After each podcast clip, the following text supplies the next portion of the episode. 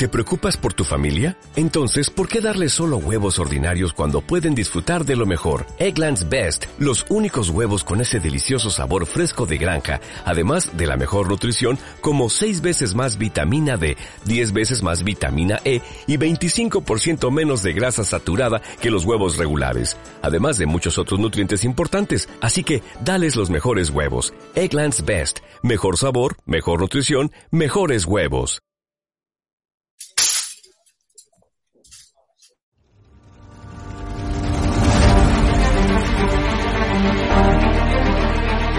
Don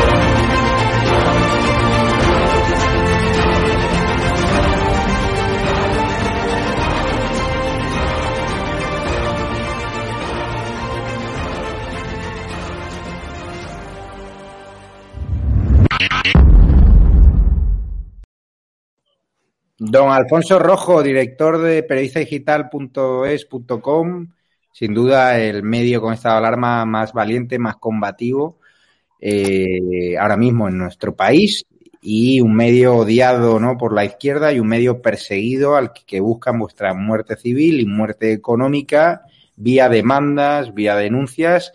Pero hoy hay buenas noticias, ¿no? Que a veces damos muchas noticias pesimistas, ¿no? La audiencia me, a veces me lo dice, que hay que vender optimismo y tú lo haces muchas veces, pero hoy sin duda hay una buena noticia, ¿no? Que la justicia os ha dado la razón, ¿no? Un caso muy importante que podría haber generado muchos problemas económicos, ¿no? Buenas noches, Alfonso.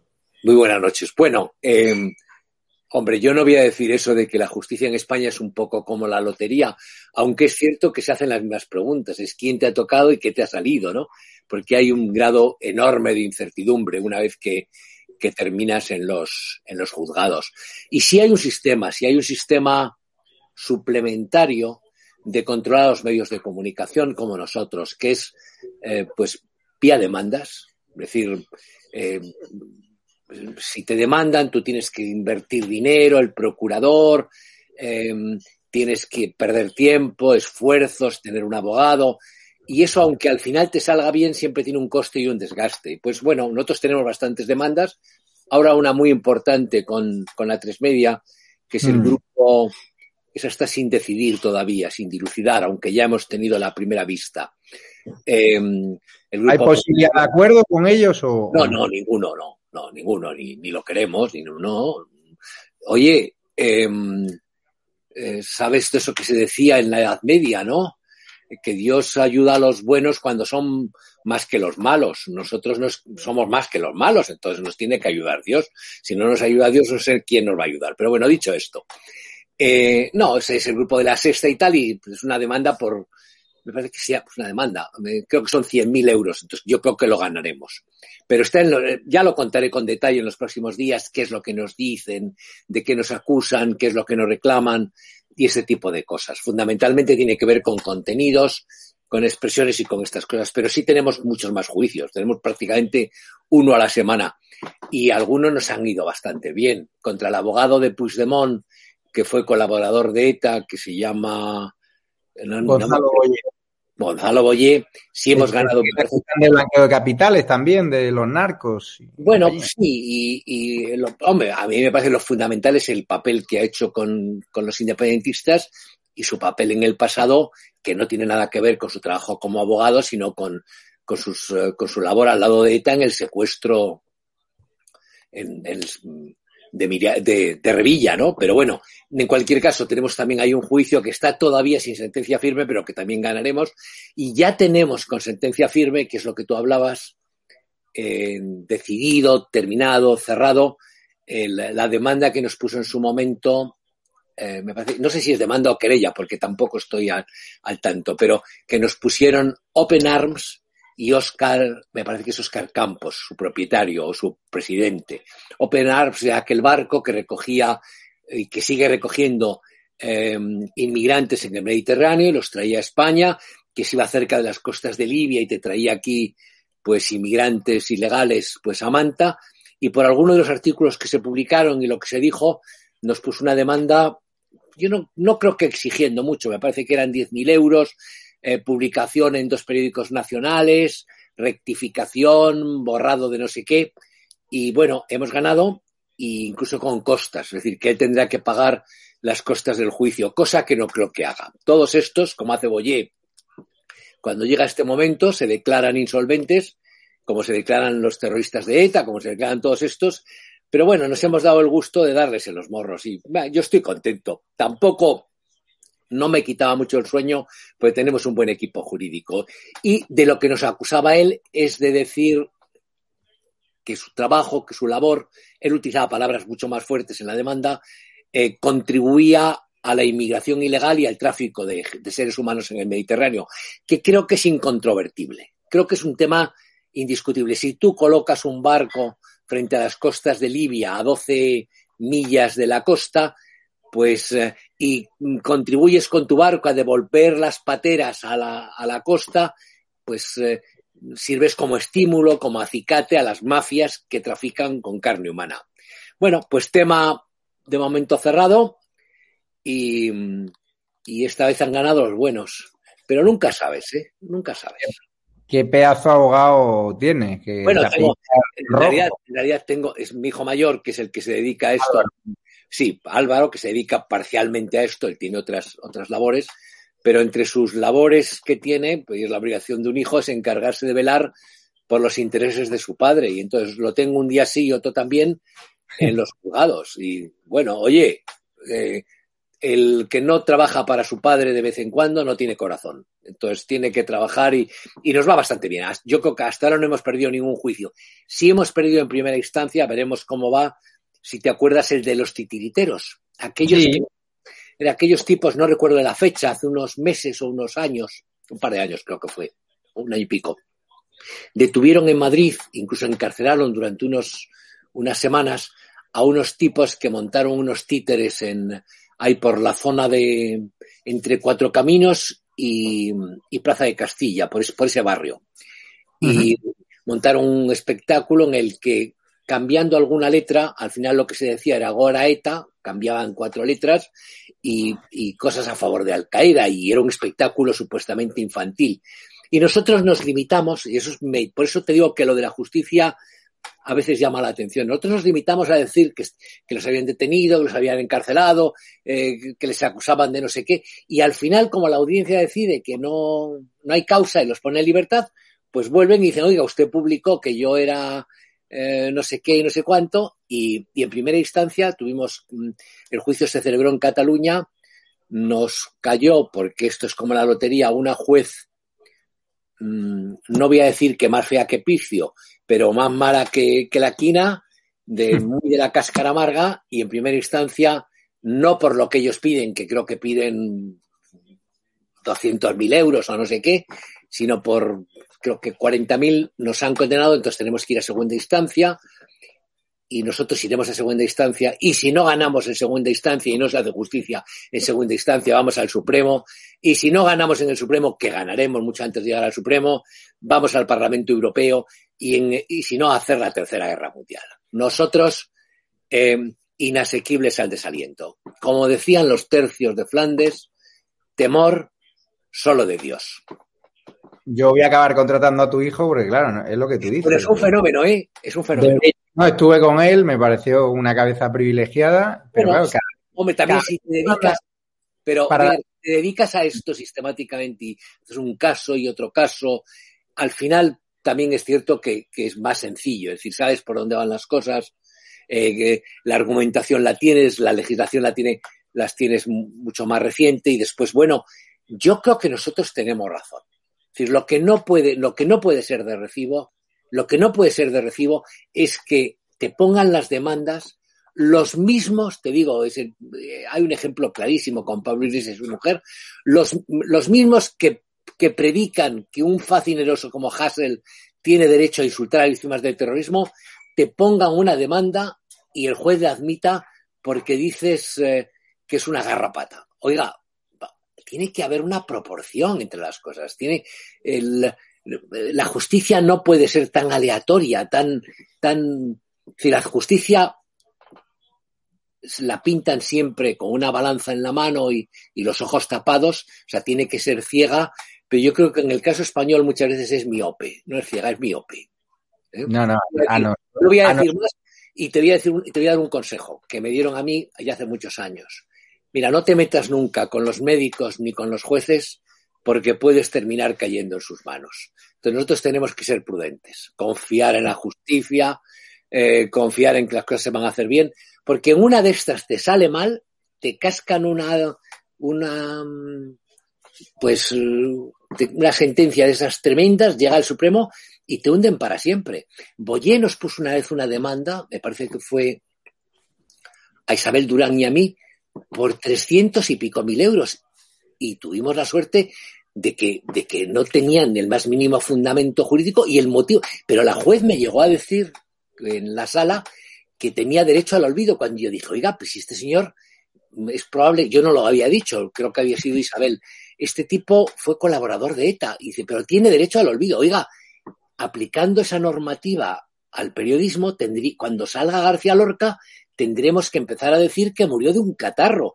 Y yo te aseguro, Javier Negre, que García Lorca no murió de un catarro, le pegaron unos tiros.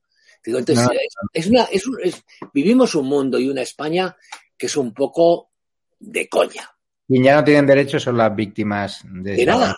en la cual colaboró González, Gonzalo eh, Boyé. Pero es que para que la audiencia lo entienda, cuando pedimos medios económicos, ayudas, a nosotros nos mandan, pues nos empiezan a mandar derechos de rectificación, que es la ley te obliga, en la mayoría de los casos, a publicarlos, ¿no? Eh, y si no lo publicas, pues eh, te pueden condenar. O sea, nada más el hecho de pasar eh, al abogado ese derecho de rectificación, normalmente un procurador ya te cobra 250 pavos. Ya.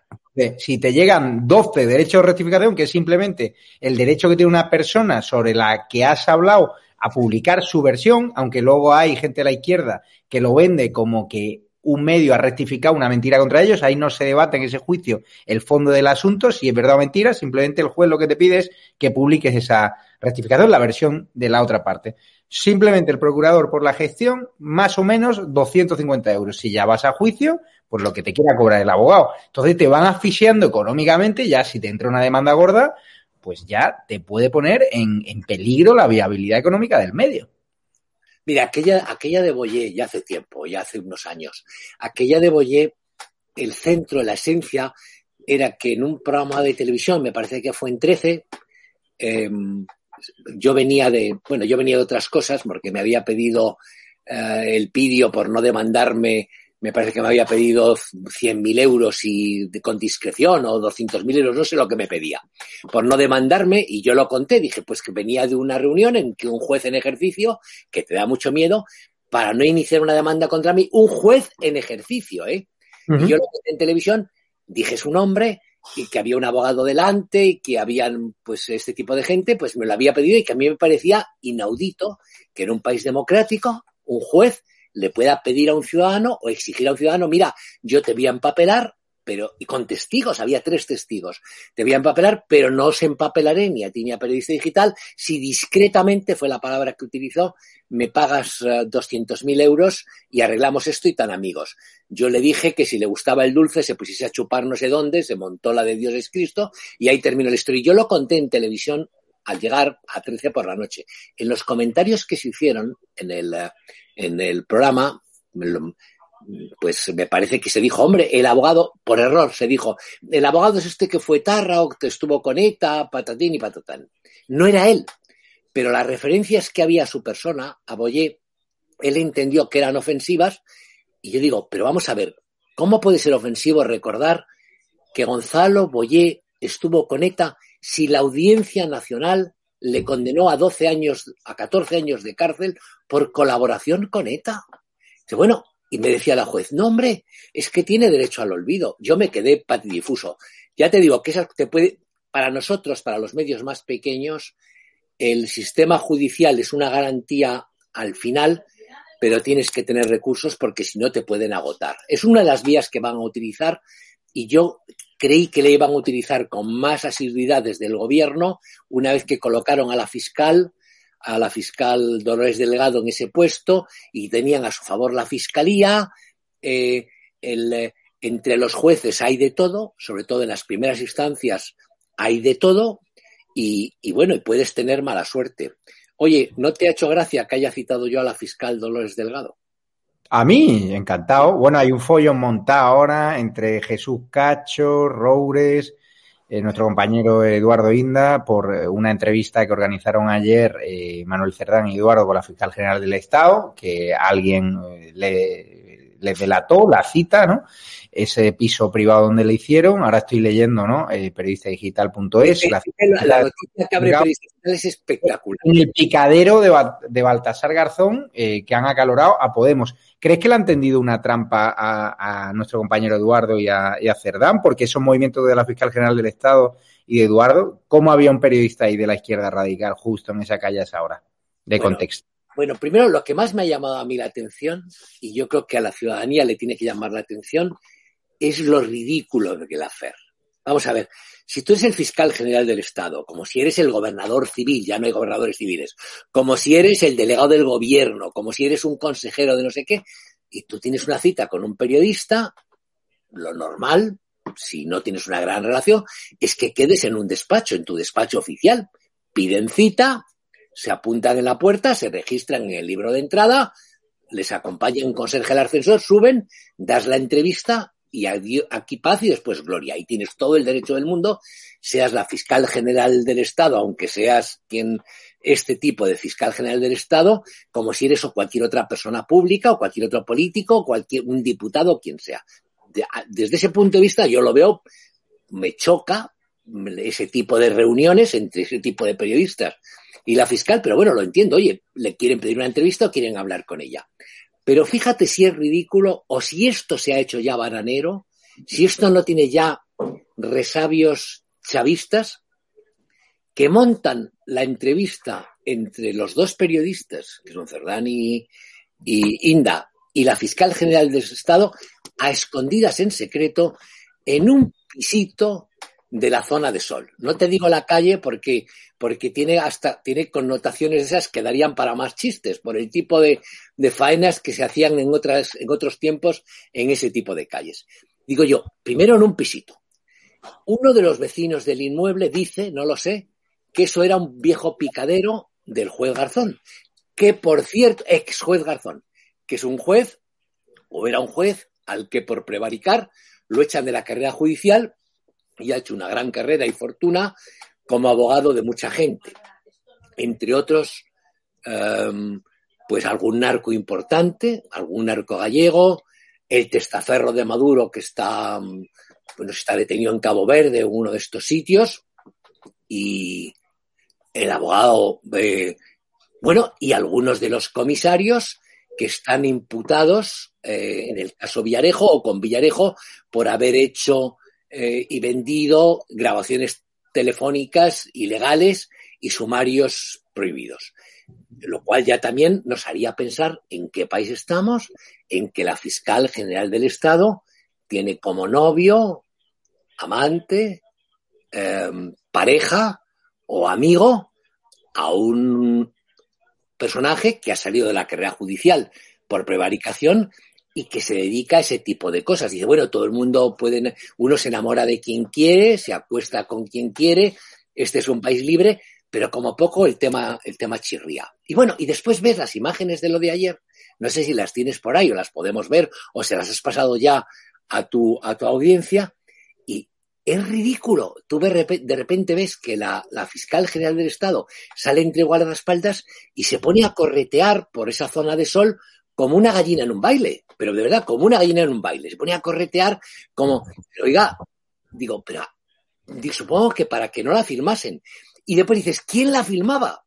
He estado mirando el medio que publicó ese CTX, no sé qué, y eso es un, un medio eh, sin, sin, apenas relevancia o impacto porque no tiene ninguna audiencia, pero ¿quién está detrás de ese medio y qué periodistas están? Ves los nombres, son todos nombres ampulosos. Una exdirectora del país, eh, Noam Chomsky, eh, todo el rojerío mm, heráldico está ahí.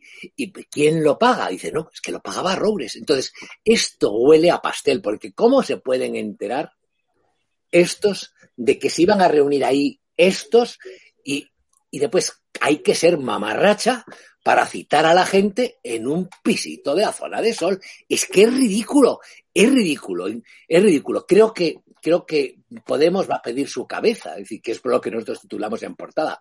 Nosotros me parece, no recuerdo el título porque no lo tengo delante, probablemente lo puedes leer tú, pero el pisito dice las citas secretas de la fiscal Delgado en el picadero. Garzón, acaloran a Podemos. Claro, tanto han acalorado que creo que va a llevar al Parlamento, ellos y los de Bildu, pues eh, una pregunta o una moción para ver si pueden echar a la fiscal. Es decir, eh, lo del gobierno, la verdad es, tendemos a pensar y a decir qué listos son, que Viola hace redondo, no son más tontos porque no se entrenan te lo digo de verdad, lo de esta corriendo, bueno, a ver si, en periodista tal, creo que eh, Luis dio las imágenes, no sé si tenemos las imágenes porque no son nuestras, pero la descripción seguro que está en la nota. Es que es ridículo, de verdad, es que es ridículo, es que es ridículo. Y además de ridículo, sospechoso. ¿Por qué? Y habría que preguntarse, la fiscal general del Estado no cita a los periodistas para esa entrevista en su despacho o lo hacen en un lugar público. ¿Por qué se van a esconder a un pisito, a un pisito eh, de, la, de, la, de la zona de sol? Es decir, la zona peatonal. Digo, digo, bueno, no sé, lo de picadero lo dice un vecino, no lo digo yo. No lo digo porque si no mañana tengo demanda. ¿eh? Está claro que quien que alguien se la ha jugado eh, tanto a Eduardo como a, Lola.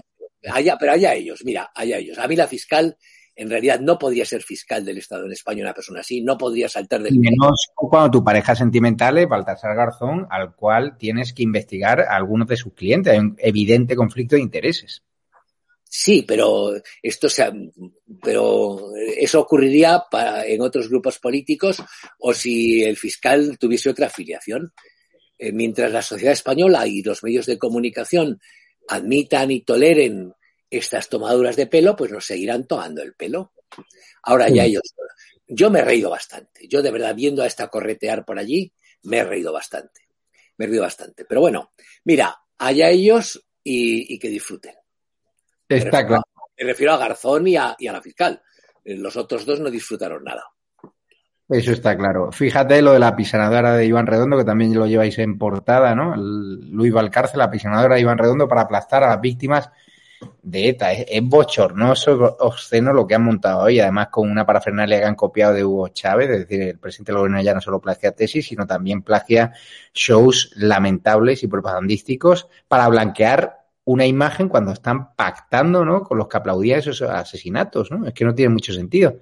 Sí, sí lo tiene. Tiene sentido eh, mediático. Eso, eso es la típica idea de los gabinetes de comunicación del del, redondo, del redondo de turno, de los gurús de Moncloa, que dicen, oye, tienes aquí, estamos teniendo un problema real de distanciamiento con las víctimas del terrorismo, muchas críticas por nuestros pactos con Bildu, el acercamiento mm, de cada viernes de cinco terroristas y tarras a cárceles del País Vasco, eh, nos hace un desgaste en imagen, pues tenemos que montar un espectáculo eh, repetido varias veces en la televisión y con unos buenos encuadres y por los eh, eh, tertulianos de la Brunete Pedrete y por la Sexta y por la cadena Ser y por el país, pues te dé, te dé Pedro una buena imagen. Y Pedro les pregunta, que le debió preguntar, oye, Iván, Iván Redondo, Iván, ¿tú crees que me debo poner al volante, me pongo un casco y me subo a la, a la pisonadora? Y, no, me no, yo creo que eso es un poco mucho. A lo mejor nos pasamos, mira, tú te tienes que poner muy serio, muy trajeado, poner cara de luto y tú ahí con las víctimas y tal. Y nosotros tenemos que decir que esto que vamos a aplastar de armas de ETA del año 1998, 1997, es un arsenal capturado, yo qué sé, in hilo tempore. Con esto lo que vamos a hacer es uh, mobiliario urbano. Vamos a hacer una alcantarilla, una reja o un banco o cualquier cosa.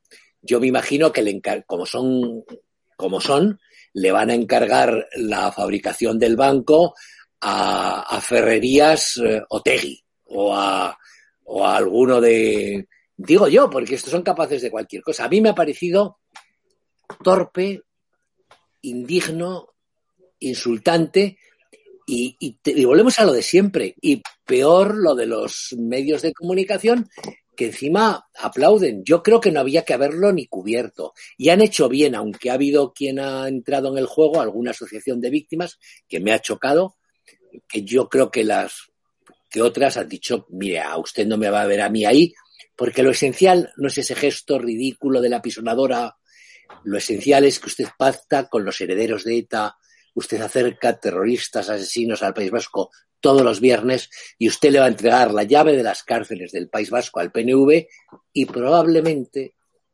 después a Bildu. Eso es lo esencial. Pero bueno, nosotros, a mí me, me, me causa malestar, así como lo de la fiscal me da mucha risa, estos temas que tienen que ver con, con la vida, la muerte, la dignidad, España, pues esos me, molestan, me duelen, no me ha gustado. Y por, cierto, el tema Villarejo, que ha sido escarcelado tras tres años y cuatro meses eh, sin que haya habido un juicio contra él, salió on fire, eh, me están contando que quiere tirar de la manta, lo que no sabemos contra quién quiere, quiere tirar de la manta, creo que tú lo conociste, yo también como periodista de investigación pude, ¿no? eh, algún día, ¿no? Eh, poder obtener información, ¿no? Y contrastarla, ¿no? Eh, sobre todo. Y es sorprendente, ¿no? Cuando te persiguen, ¿no? Eh, por eh, tener, ¿no? Un encuentro con este policía que era una fuente de información de 50 o 60 o 70 periodistas de primer nivel de este país. Es decir, Villarejo hace, ahora está desnostado, pero hace cuatro o cinco años, cuando yo estaba en el mundo, o sea, todo el mundo se quería reunir con él porque era una garganta profunda eh, habitual, ¿no? Bueno, yo le conozco muy bien, probablemente le conozco mejor que ningún otro periodista español. Y Manta tiene poca. El, el, su gran obús era la historia de Corina, en que intervino eh, Villalonga, el que fue presidente de Telefónica como intermediario, que curiosamente ha desaparecido del escenario. A la gente se le ha olvidado de que ese viaje a Londres en que hay la grabación con Corina eh, hay, está presente y actúa como mediador, como muñidor de la entrevista, eh, Juan Villalonga. Ya no era presidente de Telefónica. Y que a la salida los dos, y eso le graba Villarejo a Villalonga, lo que demuestra que Villalonga, que es muy rico y muy listo para los negocios, es muy tonto para los recaos, le graba en que se dicen que, que somos la pera, bueno, utilizan expresiones eh, bastante vulgares sobre lo importantes y lo listos que eran ambos. Pues ambos dos gilipollas. Uno yendo al origen, es decir, no es de recibo, seas quien seas, que estés más de tres años en prisión preventiva, sin un juicio, sin una condena. Eso no es de recibo. Y eso habla mal de la justicia española. No puedes tener un personaje tres años y tres meses encerrado por si acaso. Eh, todos creemos en este momento que Villarejo es más culpable que Judas. Eh, las pruebas son abrumadoras en su contra. Ahí están los testimonios. Lo han pillado con el carrito del helado cuando él creía que era invulnerable. Pero tú tienes que juzgarlo. Tú tienes que hacer como se hizo con, con, con, con Madoff, con Madoff en, en, en Estados Unidos pega eh, el, el Ponzi, eh, el esquema que el Ponzi, la estafa aquella piramidal y pues en menos de seis meses estaba eh, juzgado, condenado y le habían caído todos esos montón de años y, con el uniforme de preso, en menos de seis meses, todo.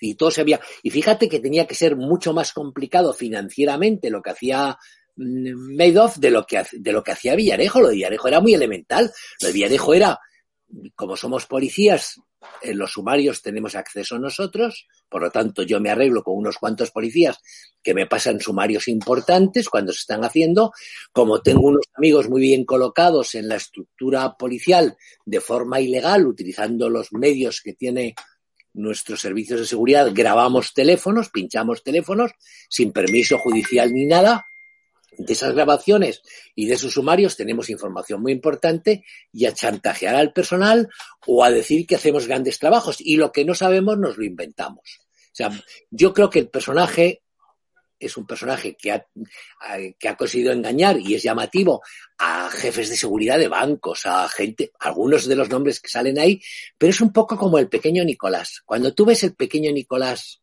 con perspectiva, dices, ¿cómo podía este tío conseguir un coche, irse a Galicia, que lo recibieran como si fuera el rey, el, pues te cuesta entender, pero el ser humano es así. Hay más tontos que botellines de cerveza.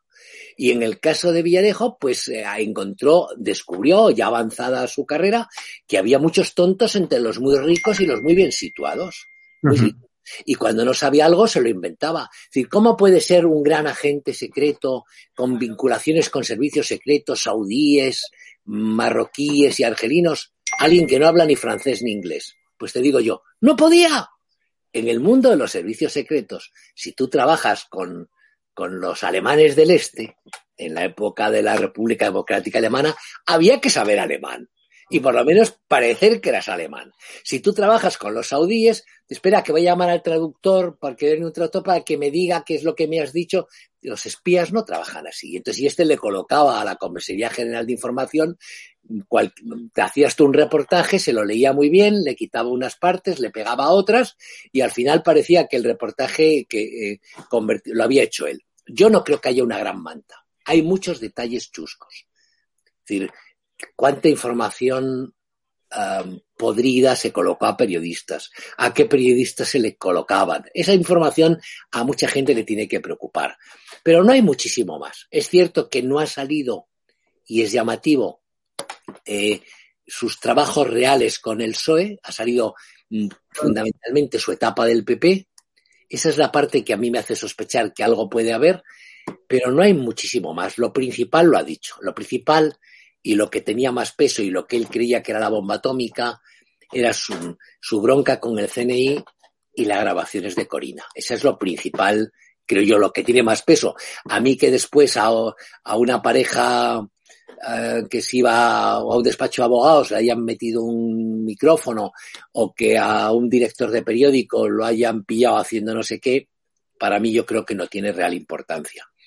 Sí me llamó también la atención, y lo digo con humor que habiendo terminado ya carnaval, la salida de la cárcel de Villarejo, menudo disfraz que se puso. El mm. parche aquí, la chaquetilla del polo. Bueno, pero el ser, el ser humano es así. Un capital de... y después, una pregunta que yo lanzo a la audiencia, a nuestra audiencia que tanto nos quiere, y lo revelamos el próximo día que nos, que nos veamos. ¿Por qué lleva siempre Villarejo una gorra aunque esté en un lugar cerrado? A ver, es bien sencillo. ¿Por qué lleva siempre gorra? Y digo yo, pues los periodistas se lo tendrían que preguntar. ¿Por qué lleva siempre gorra? Porque aunque esté en un lugar cerrado, ¿te acuerdas la entrevista que hace con Évole? Sí, en, en un sótano allí con una luz tenebrosa, también la gorra. Y ayer sale con gorra y la foto siempre con gorra. Habría que preguntárselo. Es un chiste, pero bueno. Lo revelaremos. La solución, como decía Julián Lago, muerto en Paraguay, gran periodista y gran amigo. Eh, la solución después de la publicidad.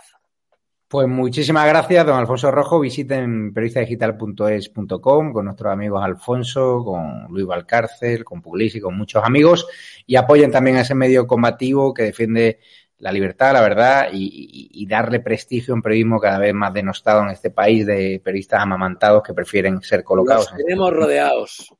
Sí, sí, pero... Los tenemos rodeados.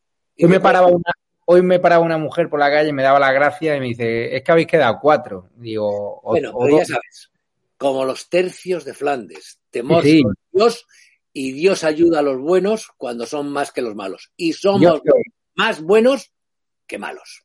Pues muchísimas gracias, me despido ya. Ya sabéis, si queréis hacer un pequeño donativo en esa cuenta es 72 2085 9298 7803 3043 1954. Gracias a todos, gracias a los Patreon, a los miembros de la comunidad YouTube y gracias a todos los que nos apoyáis, que compráis en la tienda online instalalarmateo.shop y en las próximas semanas veréis esa televisión sin censura donde Alfonso Rojo, Pericia Digital, también tendrá su canal eh, propio y ha quedado muy chulo, además. Muchísimas gracias a todos. Les dejo con Daniel Portero, víctima de ETA, once y media de la noche y a las doce de la noche. no te lo pierdas, Alfonso, humorista. Gran, tipo Daniel Portero. José Mayuste a las doce de la noche en exclusiva para rajar. me gusta de él? que ni perdona ni olvida. Y, me parece que si a mí me hubieran matado a mi padre como asesinaron al suyo, yo haría lo mismo que él. Pues a las 12 de la noche tampoco te pierdes a José Mayuste, que va a hablar de todos esos artistas hipócritas que, muchos de ellos brindaron o se acordaron de Quique San Francisco cuando ya estaba muerto. En cambio, cuando estaba en vida, cuando venía estaba alarma, no paraban de machacarle y no le dieron ni una ayuda económica. Vamos a hablar de la hipocresía en el mundo del cine a las 12 de la noche con José Mayuste. Va a rajar. Os va a dar para algún corte en periodista digital. Un abrazo. Adiós. Hasta luego. Muy buenas a todos, esto es Estado de Alarma. Hoy estrenamos este programa por YouTube de media hora de duración. Estaremos de lunes a jueves a partir de las ocho y media de la tarde. Y este programa nace porque al igual que tú estás cabreado con ese gobierno central que podría haber hecho mucho más contra el coronavirus que ya se ha llevado cerca de 3.500 personas por delante, ese gobierno que nos mintió, que nos dijo que solo iba a haber un contagio y que podría haber actuado antes, viendo la que estaba cayendo con la pandemia tanto en China como en Italia, pues hemos decidido montar esta plataforma de libre expresión ante los intentos del gobierno central de usar ahora los minutos de televisión pública que acaparan para lanzarnos desinformación y propaganda. Por eso desde aquí vamos a desmontar sus mentiras, vamos a daros la verdad y vamos a apoyar a los profesionales sanitarios, a la fuerza y cuerpo de seguridad del Estado y a esa población civil que vive confinada, que vive aislada y harta de ver al vicepresidente del gobierno saltándose la cuarentena hasta en tres ocasiones.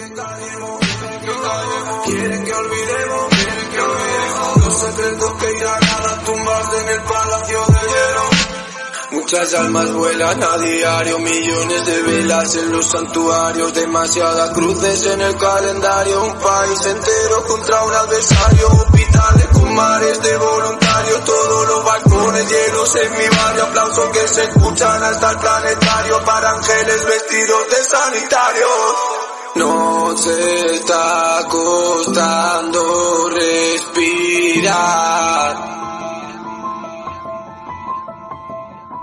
Nuestro mundo paró de girar. Ellos no nos cuentan la verdad.